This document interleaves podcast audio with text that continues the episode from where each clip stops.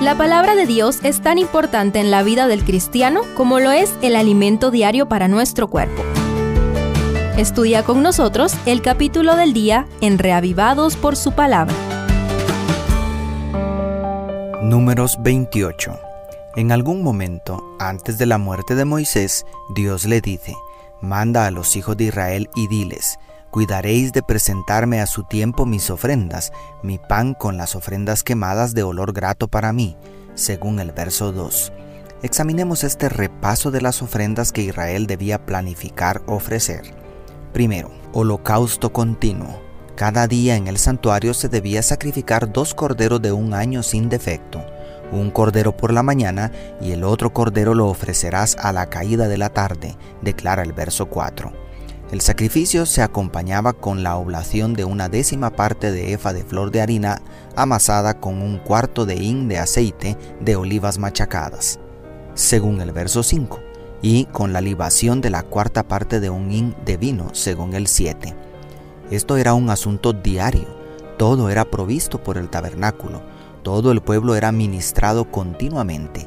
Por eso, Daniel adoraba a Dios a la hora de estos sacrificios con sus ventanas abiertas hacia Jerusalén, según Daniel 6:10.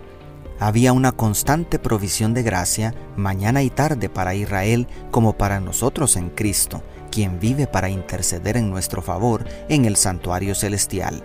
El cielo proveyó el más excelente sacrificio en Cristo, quien fue colgado en la cruz a la hora del sacrificio matutino y expiró a la hora del sacrificio vespertino.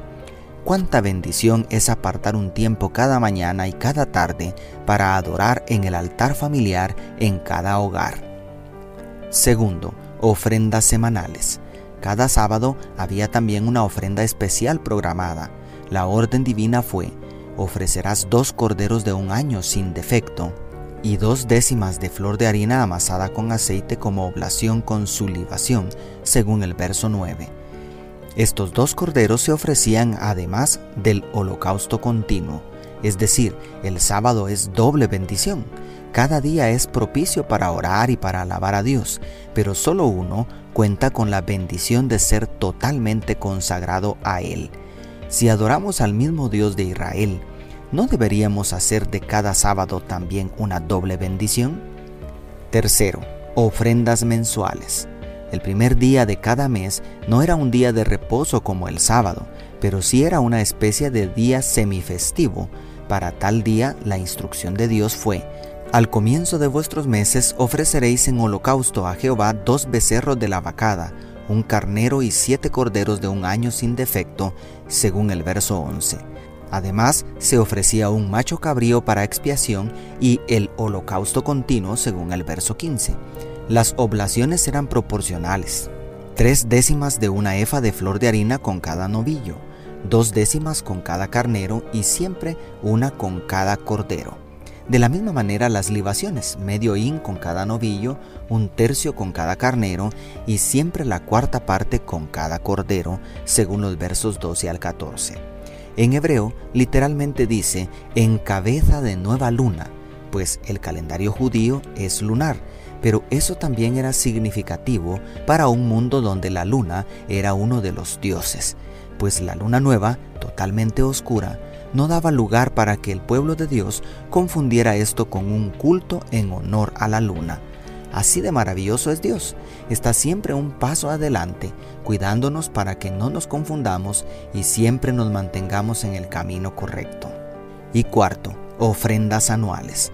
A partir del verso 16 comienza un repaso de las fiestas solemnes anuales para especificar que debía ofrecerse prácticamente los mismos sacrificios con las mismas oblaciones y las mismas libaciones que se ofrecían cada luna nueva. En este capítulo se abarca la Pascua, los panes sin levadura y la fiesta de las semanas o de las primicias. Es importante considerar que en cada uno de estos días festivos se ofrecía un macho cabrío para la expiación, como en el principio de los meses, pero no así en el sábado semanal. Esto parece hacer provisión para perdonar cualquier pecado cometido por error. ¡Qué bendición! En Cristo hay provisión para todos los pecados, aun para los que cometemos por ignorancia. Toda ofrenda representa a Cristo, ¿Cómo son las tuyas? Dios te bendiga, tu pastor y amigo Selvin Sosa.